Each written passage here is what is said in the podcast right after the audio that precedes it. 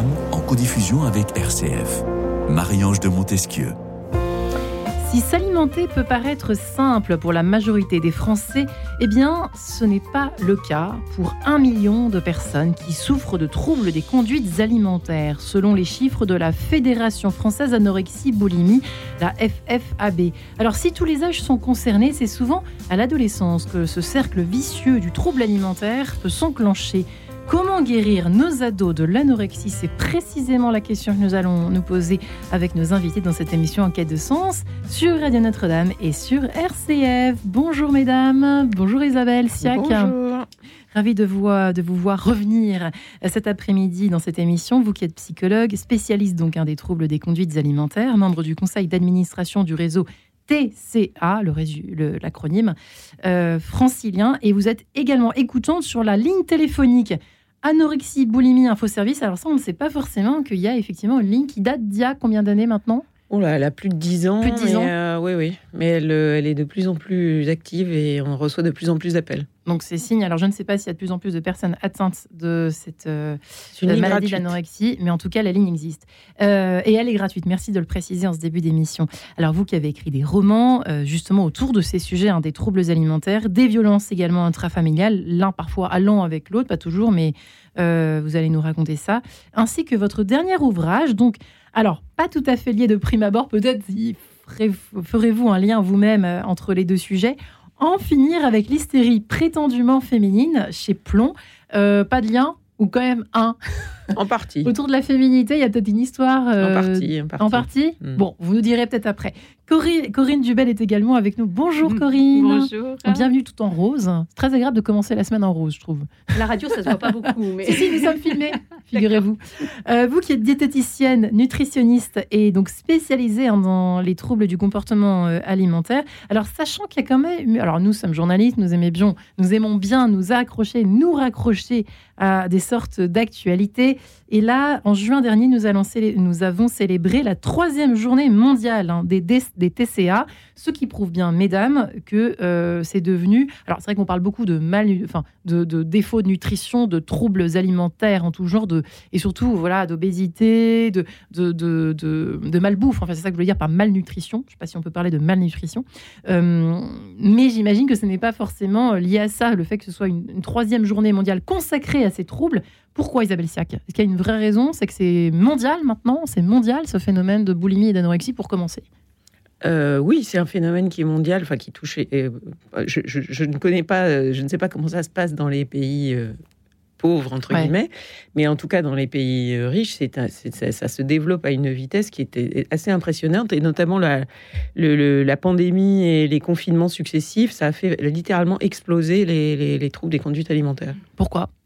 Parce que les gens étaient chez eux et que les ados étaient a fortiori chez eux aussi. Alors si on s'en tient, si on s'en tient aux ados, il y a une euh, euh, il y a des ados pour qui ça a été assez bénéfique parce que finalement, ça les mettait dans un cocon qui était assez protecteur parce que euh, chez les ados, le regard des autres est très, très important. Donc, parfois, le collège, le lycée, c'est un lieu de souffrance. Donc, ils étaient chez eux et, ils étaient bien. Mais pour d'autres, il y avait un, repli sur la sphère familiale qui a pu, qui a pu faire complètement perturber la, façon de s'alimenter beaucoup, beaucoup de questions. Ça commence, ça naît à l'adolescence, Corinne Dubel, l'anorexie, euh, pour commencer. Ça, ça, euh, et même, alors, est-ce que d'abord on a raison de les associer quand on les associe anorexie, boulimie? Parce que je vois que la fédération le fait. Alors, deux, questions, là déjà. alors, à l'adolescence, en tout cas, c'est une période critique, hein, comme le soulignait quand même. Pourquoi?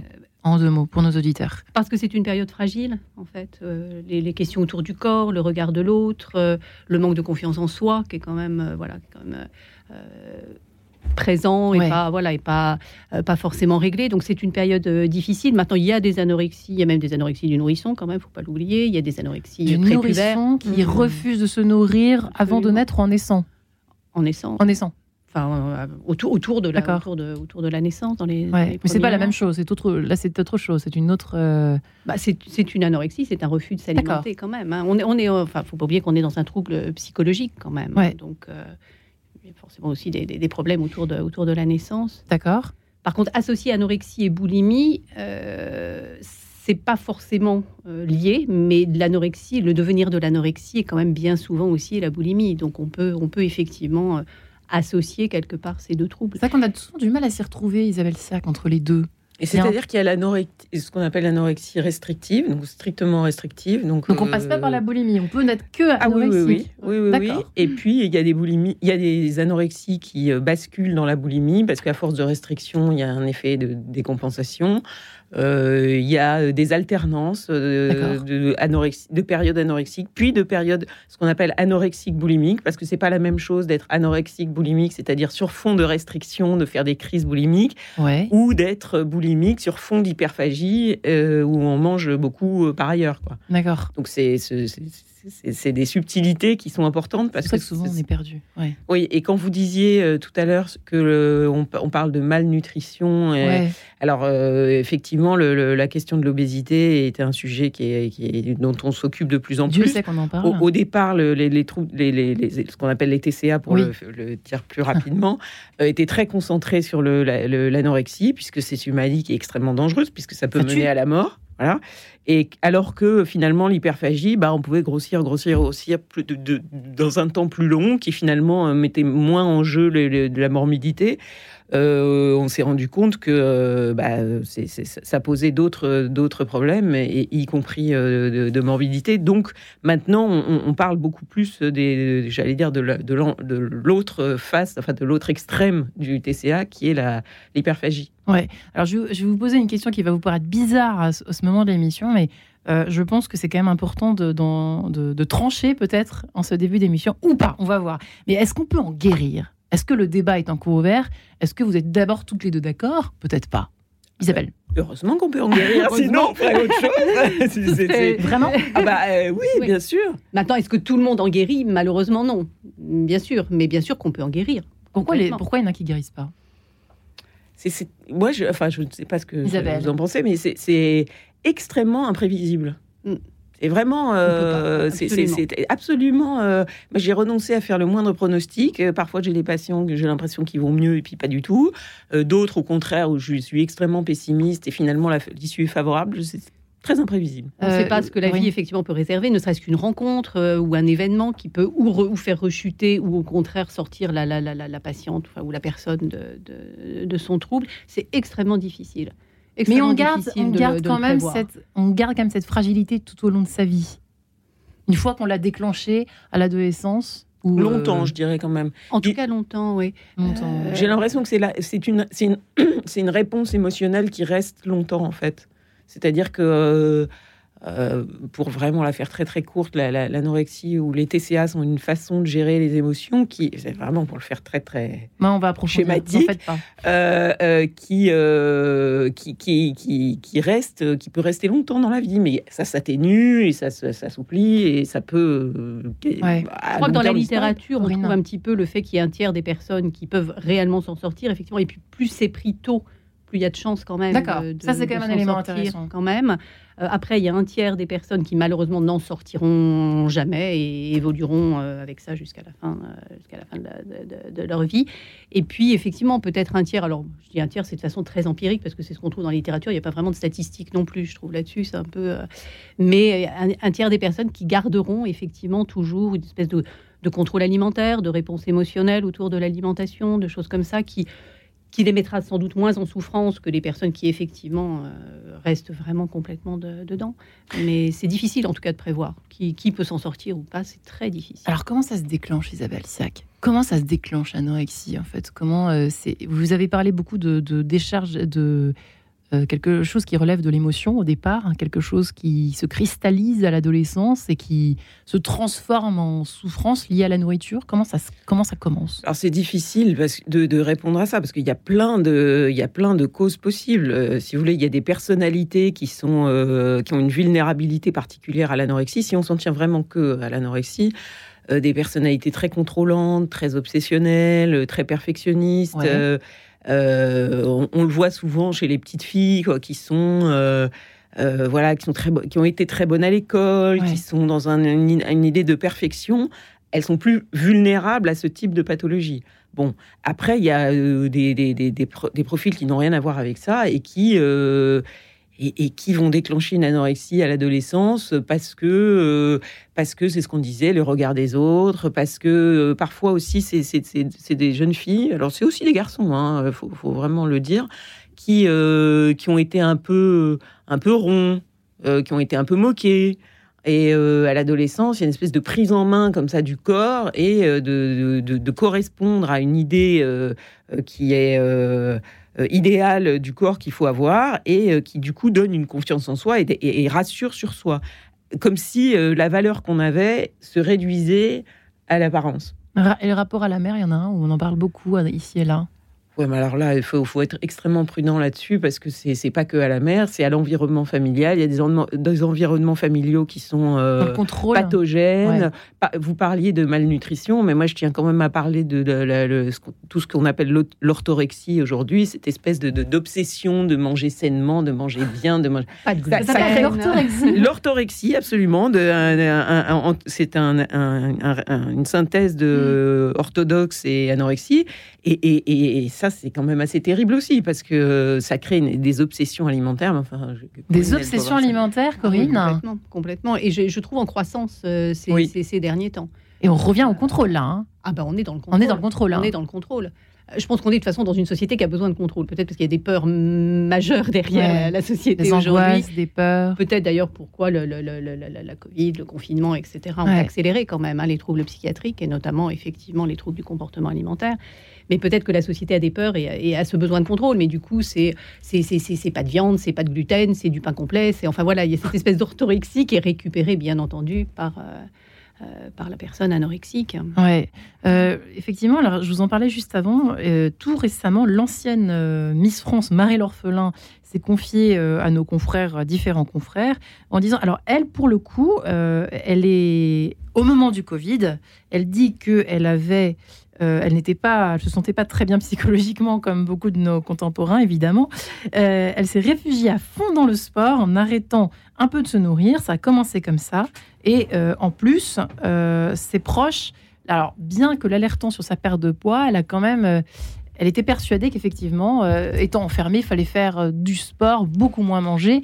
Donc j'imagine qu'il y en a qui se sont à la fois réfugiés sur la nourriture et d'autres qui se sont effectivement dit euh, faut quand même que j'ai l'air de ressembler à quelque chose, donc je vais arrêter de manger, puis comme ça, ça sera plus simple. Ça, j'imagine que vous avez eu beaucoup en ligne. Qu'est-ce, que, qu'est-ce qui s'est passé effectivement après ce Covid? Les coups de fil étaient différents avant et après euh, euh, sur, votre, sur votre ligne téléphonique anorexie boulimique info service, Isabelle Sac Moi, ce que j'ai constaté comme évolution sur cette ligne, c'est surtout que de plus en plus de proches appellent. Tiens donc oui, c'est plutôt une bonne nouvelle. Oui, c'est plutôt une bonne nouvelle parce que ça veut dire que les gens sont quand même globalement plus sensibilisés à ces questions et donc ils repèrent chez leurs proches euh, des choses qui qui vont pas. Et donc il y a beaucoup de gens qui de plus en plus de gens qui appellent pour euh, demander comment ils peuvent aider leurs proches. Comment ça et par rapport à ce que à votre question sur le sur le ce qu'on appelle l'hyperactivité, euh, c'est une une des portes d'entrée de l'anorexie. Ça n'est pas la seule, mais c'est une des portes d'entrée. Le sport à haut niveau, on en parle beaucoup aussi. Euh, vous, en, vous recevez l'une et l'autre des, des patients ou des patients, parce qu'il y a des hommes aussi, vous disiez, me disiez-vous avant de commencer l'émission, étaient de plus en plus concernés, Corinne Par vous parlez de quoi bah, Le fait de faire du sport à bah, quitte à moins se nourrir pour être plus alors, toutes les anorexiques ne sont pas dans l'hyperactivité. Euh, maintenant, c'est vrai que c'est souvent voilà, quelque chose qui accompagne malgré tout le, trouble. Et peut-être plus fréquemment chez l'homme qui a euh, autant la, la, jeune fille anorexique euh, va avoir peur d'être grosse en général ou de, ou de, la graisse, etc. L'homme veut du muscle en fait. Donc mmh. du coup, on, est sur quelque chose qui va davantage euh, effectivement euh, attirer l'homme, mais l'hyperactivité, on va la retrouver bien entendu aussi chez, les femmes, mais pas chez toutes. Alors du coup, quand, enfin, quand on commence une, quand on, le déclenchement a été presque diagnostiqué, euh, que voilà, on est suivi donc par un, psychologue, enfin un psychiatre, j'imagine que c'est enfin, l'un ou l'autre, ou l'un et l'autre, Isabelle Siac, j'imagine. il est conseillé de, voir également une diététicienne nutritionniste en parallèle J'imagine que oui, ou pas forcément dans certains cas. Euh... Alors, je dirais pas forcément. D'accord. Ce qui peut euh, paraître en tout cas, oui. Alors, quand je dis pas forcément, c'est pas forcément au début. Euh, pourquoi? En fait, un petit mot d'ailleurs sur ce qu'on disait tout à l'heure. Je trouve que à l'adolescence, en fait, c'est c'est pas la cause. Hein. L'adolescence n'est pas forcément la cause, à mon sens. Maintenant, euh, me dire si, si, je me trompe, Isabelle, mais la, cause remonte quand même à la petite enfance ou, dans, au milieu, dans, l'environnement familial, et il y a un déclencheur à l'adolescence. Euh, voilà, pour euh, repositionner un petit peu ça et, insister sur le fait qu'on est quand même dans une psychopathologie. Donc le pilier quand même de la thérapie, c'est la psychologie. C'est-à-dire que psychologue et ou psychiatre, mais et, la diététicienne peut venir, euh, alors ou au début, mais ça va dépendre aussi beaucoup de de, du déni ou pas de la patiente, euh, de, l'état d'esprit dans lequel elle se trouve, si elle est vraiment dans le déni, si elle n'a pas envie de changer, si bah faut peut-être attendre un petit peu que la psychothérapie ait évolué, enfin lui ait permis d'évoluer un peu, euh, et, en second temps, à ce moment-là, effectivement, adresser à la, la, diététicienne. Mais à un moment donné, oui, parce qu'il faut prendre un petit peu en étau en fait le trouble, à la fois le côté psychologique et puis le symptôme, parce qu'en fait le problème il n'est pas alimentaire quand même, ne hein, faut pas l'oublier. Il ne faut pas se tromper de sujet. On est bien pas se tromper de sujet. Oui, oui, je, suis complètement d'accord avec l'image de prendre en étau parce que c'est vrai que c'est une maladie très coriace. Et, euh, et moi, je, quand j'ai des patientes qui viennent me voir euh, euh, avec effectivement une demande de suivi psychologique qui est parfois un peu, comment dire, euh, parce qu'on leur a dit que, ou, euh, mm. mais qui sont pas vraiment concernés. Voilà, on est venu parce que voilà, oui. Maman a demandé. oui, un truc comme ça. Oui, mm. oui. Et alors moi, je, je, je, je ne, fais pas de suivi sans un, binôme. Euh, soit, soit diététicien, soit médecin, parce que il faut qu'il y ait une pesée régulière, avec la même balance, dans le même contexte. C'est voilà, c'est important. Et il y a toute une phase, et je suis complètement d'accord avec ce que dit Corinne, parce qu'il y a toute une phase euh, souvent de déni. Euh, voire de euh, alors soit de déni soit de, de, de, bénéfices énormes de l'anorexie. C'est-à-dire pour l'adolescente qui a été un peu rondelette qui s'est fait un peu harceler pour ça etc mm. alors d'un coup ça devient la plus belle fille du, lycée quoi. Alors là c'est formidable. Pour sortir de là bonjour. Et, alors voilà. je vous laisse en compagnie, tout je nous laisse en compagnie, si je puis dire, de Chopin, l'étude opus 10, numéro 4, en do dièse mineur. Presto, à tout de suite quête de sens. Une émission de Radio Notre-Dame en codiffusion avec RCF.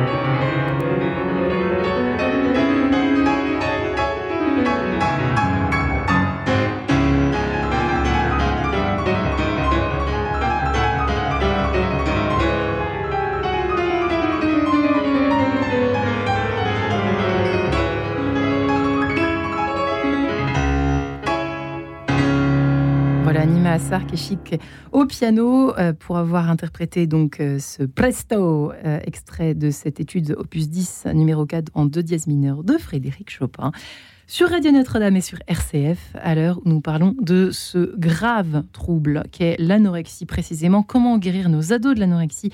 On en parle avec Isabelle Issa, qui est psychologue, spécialiste des troubles des conduites alimentaires, qui a écrit euh, beaucoup d'ouvrages en lien avec euh, cette maladie, puisqu'on parle quand même d'une pathologie. Vous l'avez dit, mesdames. Hein.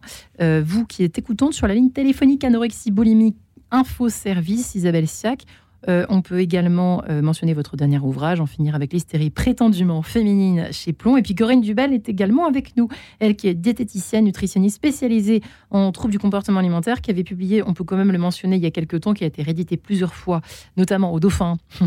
Euh, anorexie, boulimie, comment s'en sortir? Voilà. vous racontiez tous les deux. peut-être Corinne Dubel, vous étiez, on, revenait effectivement. On était, j'étais en train de m'interroger en votre compagnie, mesdames, vous qui êtes expertes en la matière euh, sur, vous avez parlé de troubles dans, la petite enfance, que enfin, plus ou moins systématiquement, tout se jouait quand même dans la petite enfance. Et moi, je vous demandais, mais de, c'est-à-dire, est-ce que euh, c'est par rapport à une, ambiance familiale, le rapport des parents à la nourriture? Est-ce que vous pouvez nous, nous, raconter ça toutes les deux? Euh, Corinne, c'est ça, c'est ce que vous disiez tout à l'heure. C'est ça c'est ce que je disais tout à l'heure. Oui, euh, sachant que c'est quand même multifactoriel quand même hein, ce, trouble-là. Hein. donc, on a souvent eu tendance de dire la mère est fautive. Non, il faut repositionner quand même les choses dans l'ambiance familiale, dans l'environnement familial dans tout ce qui peut euh, se, transmettre ou pas, dans tout ce qui peut se construire ou pas, quand même, à un âge où le, petit enfant se, développe. Donc il y a quand même tout l'univers familial, tout le système familial qui va euh, effectivement interférer, interagir avec, euh, avec l'enfant. Les grands-parents aussi, quand même, tout, tout, enfin, tout, les, tous les intervenants familiaux qui peuvent transmettre ou pas de la confiance en soi, de la sécurité intérieure. Et le rapport donc à la nourriture. Et le rapport à la nourriture, effectivement. N'est-ce pas, Isabelle vous m'évoquiez un exemple quelques euh, Oui, sur la petite enfance, sur les anorexies, ce qu'on appelle les anorexies précoces, c'est-à-dire avant l'adolescence, parce que ça, il y a des fois, effectivement, ça se déclenche avant. On, considère aujourd'hui que euh, ça fait partie des, du ce qu'on appelle le spectre autistique. Hein. Donc c'est quand même une maladie. C'est l'anorexie précoce, c'est très particulier. Hein. Donc on va le mettre ça à part. Et donc, euh, comme pour l'autisme, euh, qui n'est malheureusement, les mères s'en sont pris plein la figure. Les enfants qui refusent de se nourrir. Oui, les enfants qui ont, euh, oui, oui, oui, qui refusent de se nourrir. Oui, oui. Et pour les parents, c'est terrible. C'est l'angoisse. c'est pas en plus la peine de leur dire que c'est la faute de la mère. Enfin, vraiment, bon, mmh, voilà. Voilà. Mais vous me disiez quand même. Les, et donc, donc pour, pour, s'en tenir à vraiment l'anorexie qui se déclenche à l'adolescence, oui, moi je, pense qu'il y a vraiment un terreau euh, familial et, que ce sont, les TCA sont des maladies qui se transmettent de, euh, de, manière intergénérationnelle, de, manière assez fascinante. Moi j'ai des patients qui sont sur trois générations. Il y a une grand-mère qui a été anorexique, une mère boulimique, une, la petite fille qui va être anorexique boulimique. c'est très, très étonnant. Et je pense qu'il y a des cultures familiales de, alimentaires c'est-à-dire des cultures familiales, du contrôle, de la réussite, de la, mm. du contrôle beaucoup, du contrôle, de, de, savoir se tenir à table, des exigences, des exigences. Euh, oui, oui. Parce que là, vous êtes en train de me faire super peur toutes les deux. Euh, parce qu'en fait, euh, on nous dit qu'il faut apprendre à nos enfants à bien se tenir à table, à être un peu en fait, il faut faire attention à tout ce qu'on transmet dans la façon d'encadrer de, le repas. Et moi, je trouve ça très intéressant de vous entendre parce qu'on nous dit jamais ça. On nous parle bah, C'est pour ça, que je parlais de l'orthorexie parce que ce qui est terrible, c'est les parents qui veulent tellement bien faire qu'en fait, ils en font trop. Ouais pas facile de trouver le juste milieu. Mais c'est pas facile, c'est quand même. Au secours Je vous invite chez moi, mesdames, c'est pas possible. C'est une situation d'équilibre, c'est-à-dire ni, ni trop, ni Exactement. alors on essaye de tout caser, on se dit la crèche va bien faire le travail, l'école va très bien faire le travail, et nous, il faut qu'on complète. Alors comment? Et puis pendant les vacances, enfin bref, je vous passe euh, mon quotidien, parce que sinon on en a pour trois heures, et ça n'intéressera jamais mes auditeurs. Mais en tout cas, euh, c'est vrai qu'il y a une histoire de contrôle là-dedans qui se transmet, et ça c'est quand même intéressant parce que euh, ça nourrit en quelque sorte le moulin du trouble alimentaire, que ce soit la boulimie ou l'anorexie. Et ça, c'est quand même intéressant. C'est-à-dire qu'effectivement, euh, un parent ou même, et les deux, vous me disiez que c'était parfois contagieux même, euh, ah Isabelle. oui, oui, oui, bien sûr. Un mari qui, était, qui était devenu, comment ça, non, la femme qui commençait Non, non, c'était le, le, père qui est, qui est hyperphagique et qui, du coup, sa femme, bah, bah, elle s'est mise à grossir aussi. Et puis les enfants bah, sont aussi un peu en surpoids et, et et voilà, il y a un moment, il y a, à l'adolescence, il peut y avoir un besoin de contrôle, justement, de reprendre la main sur, sur cette façon. Moi, moi, je vois quand même beaucoup l'anorexie adolescente comme une façon de prendre en main sa vie.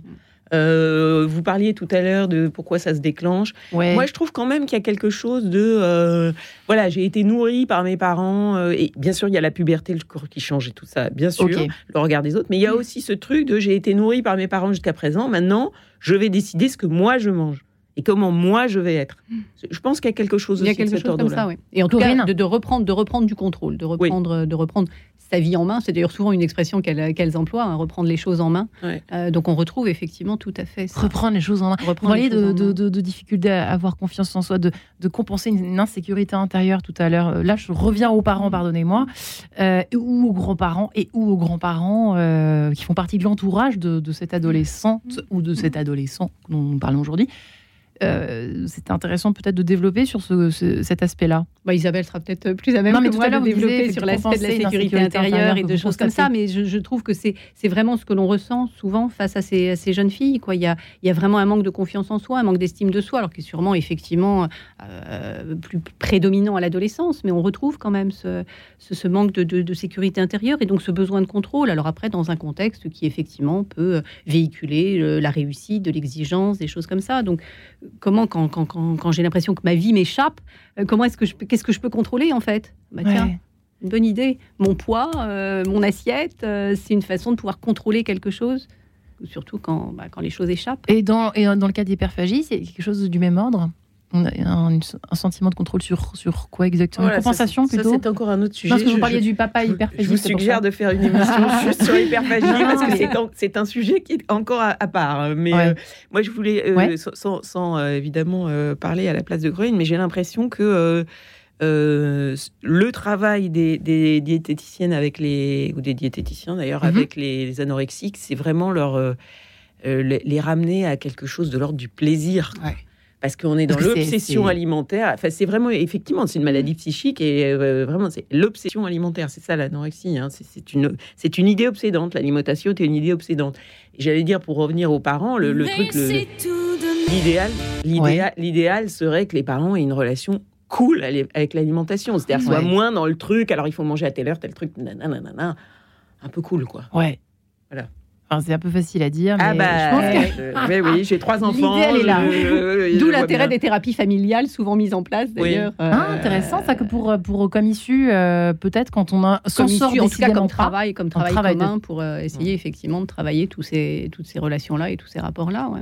Oui, Ouais. parce que notamment dans les fratries et les sœurs, euh, il y a une, euh, on assiste là aussi à une contamination. hein. C'est vraiment très étonnant quand il y a, je sais pas, deux ou trois sœurs. Alors il y en a une qui commence à être malade et en général il y en a une ou deux autres qui va suivre. Ouais, C'est- il y a une espèce. Oui, vous, Vous parliez de ça, mimétisme Ouais, tout à bien l'heure. sûr, bien sûr. Corinne Et pour revenir quand même sur la, la notion de plaisir, et ce que je disais aussi tout à l'heure, c'est euh, parfois débuter le travail en diététique n'est pas forcément souhaitable tout de suite, parce que quand elles sont trop maigres, le plaisir, on n'arrive vraiment pas à le, à le travailler tout de suite. Ouais.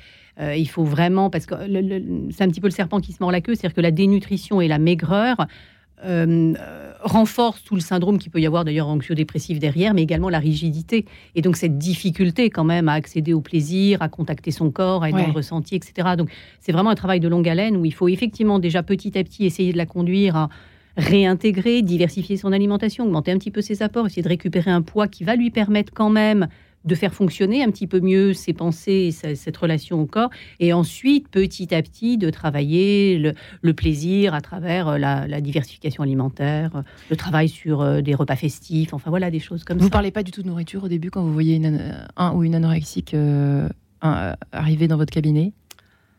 Ça va vraiment dépendre de la, de la personne qui est en face. C'est-à-dire que euh, quand, quand c'est vraiment très très maigre, quand elles sont vraiment trop maigres, qu'il faut im- impérativement réaugmenter un petit peu les, les apports. Alors par contre, j'évite de parler de calories parce que ça, on mange pas des calories, on mange du plaisir. Donc je ne parle pas de calories, mais euh, mais on va essayer de réaugmenter quand même. Donc on est obligé de, quand même de parler de nourriture. Puis elles viennent quand même un peu pour ça.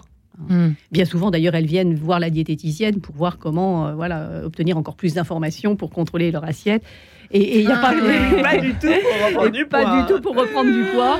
Euh, et il n'y a pas forcément d'ailleurs de travail de psychothérapie euh, mis en place. Alors dans ces cas-là, au bout de deux ou trois séances, vraiment, j'essaie de les conduire vers une psychothérapie parce, qu'on, parce, que, parce que toute seule, je ne peux pas faire. Donc, euh, donc, euh, donc voilà, je ne sais plus de, de quoi. De quoi Et pour l'entourage, euh, non mais je voulais savoir parce qu'effectivement pour les euh, quand quand on, euh, on- elles sont à table, j'imagine ces personnes euh, plus ou moins à, à l'adolescence, on est quand même plus ou moins à table en famille. Euh, et pour les parents, ça doit être quand même terriblement compliqué euh, Ah oui. d'éviter les sujets. Ils avaient Ah ça, oui, oui, parce oui. que là, les parents qui nous écoutent ce matin, c'est quand même à eux qu'on parle, hein, je crois. Oui, oui, oui. Alors, un grand classique pour, euh, rendre le- pour rendre les choses un peu plus légères, on va dire, c'est que quand il y a une, un- une personne anorexie, une- une- un adolescent ou une adolescente anorexie dans une famille, toute la, toute la famille grossit, en général. C'est-à-dire que les adolescentes, elles adorent faire la cuisine, c'est pour, le- pour les autres, faire manger les autres. Comment ça euh, J'ai remarqué ça, effectivement. euh, Comment ça mais- se fait Ah, c'est manger par procuration. En fait. ça veut dire qu'elles aiment quand même le. On Ah, dirait qu'elles aiment le Bah, alors, produit alimentaire. souvent, les, les anorexiques sont des grandes gourmandes, hein, ou des grands gourmands. C'est terrible. Mais c'est une façon de lutter peut-être d'ailleurs contre des, des désirs qu'elles sentent naître quand même. Alors c'est ça que justement je voulais je voulais euh, poursuivre là-dessus Ouais. parce que effectivement cette question de se couper de ses émotions, de se couper de soi, de se couper de ce qui se passe Ah. dans le corps, etc. C'est effectivement essentiel. Et, euh, et parfois on constate que à la sortie de l'anorexie, bon soit une, soit une évolution vers la boulimie, ça c'est pas terrible, mais il y a aussi parfois euh, un syndrome un peu dépressif quand euh, il y a une sortie de l'anorexie parce que il y avait ce moment extraordinaire où tout était sous contrôle, où tout allait bien. Et puis bah, après, bah, c'est c'est un peu retour dans la vraie vie. Donc c'est. Voilà. Et, et l'anorexie, quand même, vraiment une lutte antidépressive. Et à l'adolescence, la dépression adolescente, bon, bah ça, on connaît. hein, c'est. C'est un moment compliqué de changement. de- voilà. Pour les parents, qu'est-ce qu'on fait? Est-ce qu'on vient avec euh, l'enfant, l'ado- l'adolescente euh, et l'adolescent anorexique chez le psy, chez la diététicienne? Qu'est-ce qui est- qu'est-ce que vous conseillez au fond, mesdames? Moi, je m'adapte en fait. Je n'ai pas de, pas de conseils euh, de façon générale à donner. Vraiment, je m'adapte en fonction à la fois de la, de la jeune fille qui est en face, euh, des parents. Euh, Il y, a, il y a quand même au moins une ou deux consultations avec les parents, mais pas toute la consultation. Euh, après, la jeune fille est peut-être plus à l'aise s'il n'y a pas ses parents. Enfin voilà, donc ça va dépendre en fait. Euh, voilà, je m'adapte en fait. Paraît au que c'est une maladie du mensonge. C'est vrai qu'on on est. euh, on se cache, c'est ça l'anorexie, il y a quand même une part de, de secret, non? C'est-à-dire qu'on dit qu'on va bien gentiment chez le médecin, chez le psy, chez la diététicienne, chez la nutritionniste, et puis, et puis on ne change rien. Et puis, quitte à perdre encore du poids et à continuer bien gentiment. euh, Ah bah, c'est sûr que sûr le- la thérapie, que ça soit euh, nutritionnelle ou, ou- ou psy, euh, ça peut être une façon de euh, de faire plaisir aux parents et sur- surtout ne, ne rien changer. Alors euh, moi, en tant que psy, euh, évidemment, je, enfin, je ne c'est pas du tout mon, mon- j'allais dire ni mon intérêt ni celui du Ouais. patient de, de- de cautionner ça. Donc il y a tout un travail effectivement de motivation et de, tout le, à partir du moment où on a où le, le patient est, pa- est passé du côté de la motivation à, à sortir de l'anorexie, déjà on a fait une énorme, euh, on a franchi une énorme étape parce que l'anorexie, tout, tout, tout va très bien hein. pour l'anorexie, qu'elle est dans son C'est monde, même, tout va bien. est c'est pour ça le cœur de notre sujet, c'est quand même terrible de se dire qu'effectivement tout va très bien, quoi, Madame bah, la Marquise. Ah hein. oui, déjà, rien n'est jamais allé aussi bien. hein. Mais jusqu'au moment où Jusqu'au euh, moment où quoi bah, d'ailleurs jusqu'au moment où effectivement On les effets de la coma. maigreur, la fatigue, euh, euh, fait que ça va plus, ça va plus. Quoi. Et on finit à l'hôpital. Euh, parfois, pas, Pas toujours, toujours, mais pas toujours. J'allais dire que presque, toujours. hein. presque c'est mieux quand on finit à l'hôpital parce que là au moins il y a un truc de, euh, voilà, C'est grave, déclencheur. Ah bah euh, oui, puis puis on est obligé d'être soigné quoi. Ouais. Et Mais bon, mais Cela dit, il faut fa- parfois plusieurs hospitalisations quand Oui. même. En Une plus, seule oui, parfois oui. suffit pas. Quoi. Oui, oui. faut, euh, il faut laisser peut-être le temps aussi à l'adolescente de, de, de, prendre un peu d'âge, de mûrir aussi un petit peu, de se mettre dans des situations euh, euh, peut-être un petit peu plus inconfortables pour elle, si elle doit. euh, à la limite, en, troisième ou en seconde, on sort peut-être pas beaucoup, mais petit à petit, les études supérieures, etc. Donc être confronté aussi à des, à des situations qui font que bah, c'est difficile de s'adapter, c'est difficile de, rester socialisé, etc. Donc c'est important aussi de laisser un peu un peu le temps, mais pas trop. Ouais. Euh, je suis parent, je suis meurt d'inquiétude, j'ai tout fait. Euh, nous avons tout fait, euh, le papa, la maman, on a tout fait. Rien ne change. Qu'est-ce qu'il faut faire Les psys, les, je- donc on a un cas précis d'un auditeur qui garde l'anonymat, une auditrice qui est très inquiète. Enfin, les deux parents sont très inquiets pour leur adolescente qui a 20 ans. Est-ce qu'on peut parler d'adolescence à 20 ans? Non. Bon, elle a 20 ans. Mm. Mais ça ne. Enfin, rien ne change en fait. Donc elle passe. Alors elle passe de l'anorexie à la boulimie apparemment. Et elle a tout essayé. qu'est-ce qu'on peut faire quand on a tout essayé? Euh, Est-ce que vous avez peut-être une issue de réflexion? Je vous propose en tout cas d'y penser. Je vous lirai le mail juste après.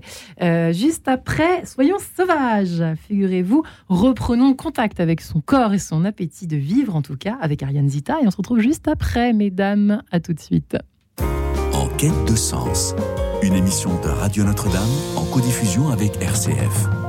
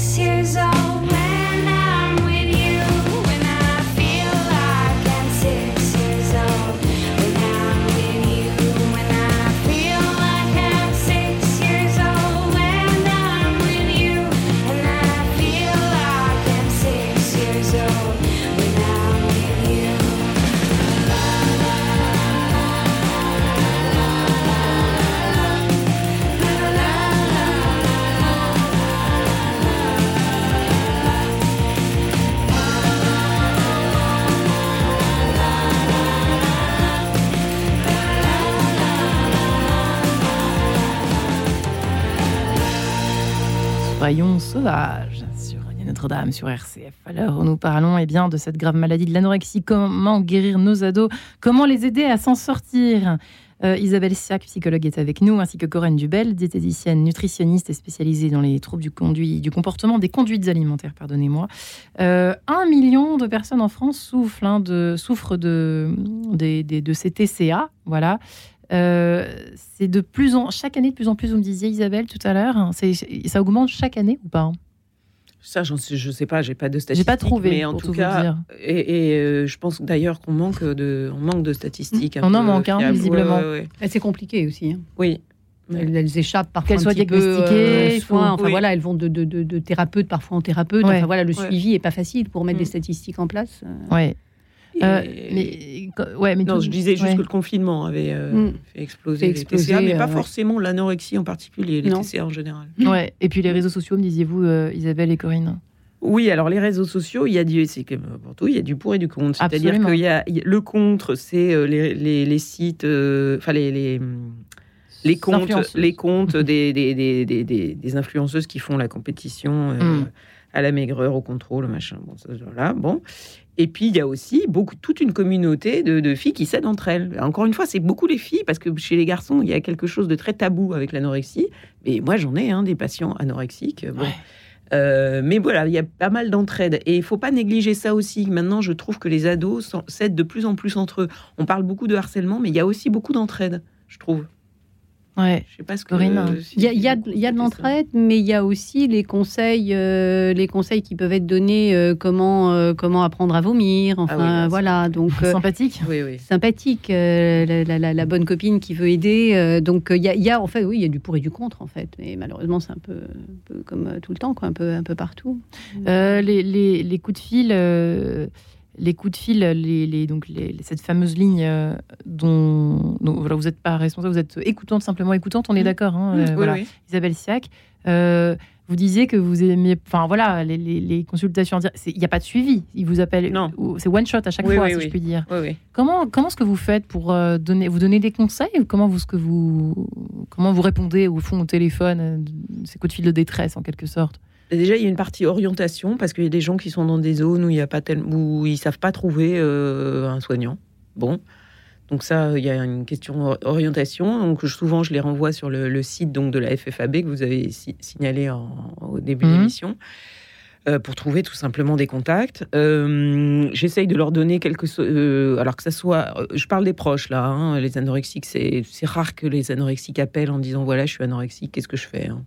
Très rare. C'est quand même rare. hein. Oui, oui, c'est Ouais. très rare. Donc, pour les proches, j'essa- j'essaye de leur donner des conseils, euh, un peu de bon sens, euh, je dirais, notamment les parents qui, effectivement, sont très désemparés avec, euh, avec un, un ado ou une ado qui mange rien. Je leur dis de tenir, de rien lâcher, de, de, de les surveiller, de pas les laisser perdre du poids indéfiniment sans rien faire. Enfin, il y a une question vraiment de résistance parentale qui est, qui est, qui est mise à l'épreuve et qui est import- et qui est, et qui est- mais qui est essentielle. hein.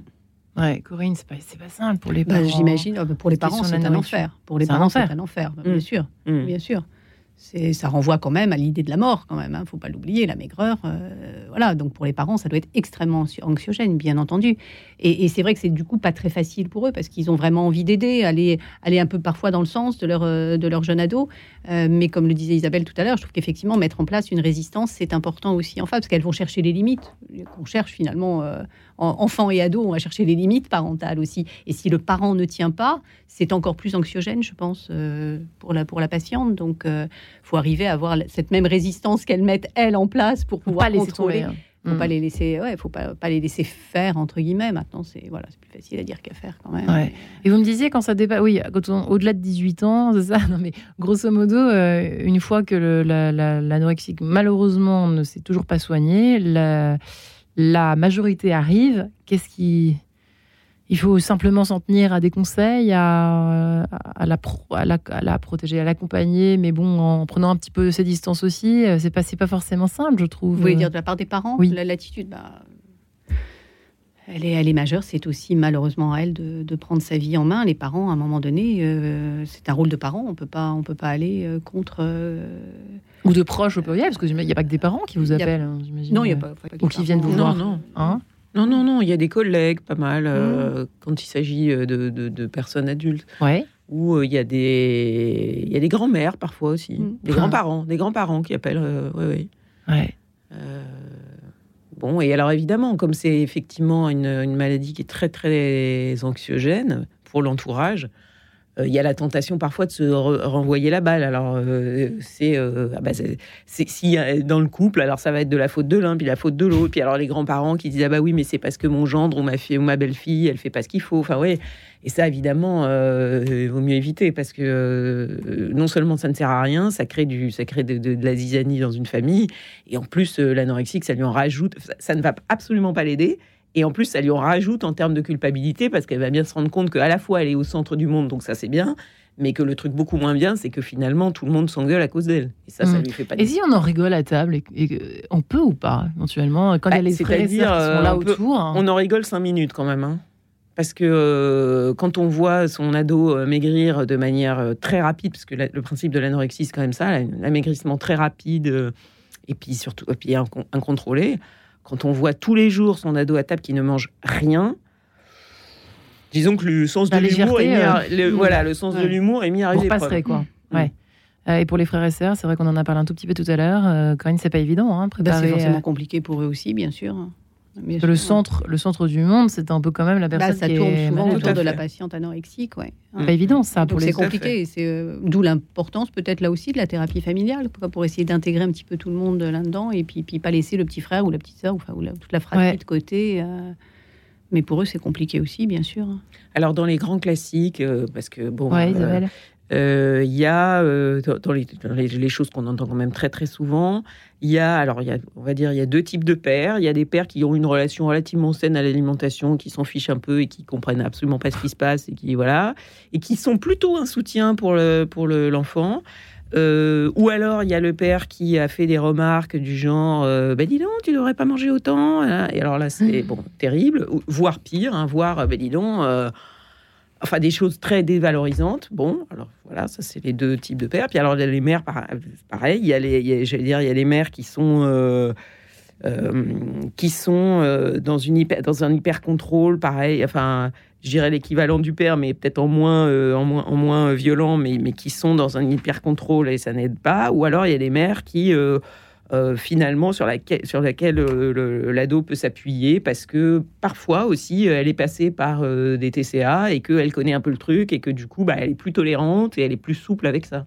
Ouais. Voilà, donc il y a différents types de, pour la faire très courte, de parents. Est-ce que ça aide de faire finalement un, un bilan de son rapport quand on est parent, euh, puisque là on parle toujours de nos ados, euh, son rapport à la nourriture? Est-ce que c'est une bonne idée de faire un petit tour chez le psy pour éventuellement quand on ne sait pas trop en fait finalement euh, ce dont on n'est pas forcément victime. Et atteint, je sais pas, notre degré de problématique avec la nourriture, euh, Corinne, c'est peut-être une bonne idée.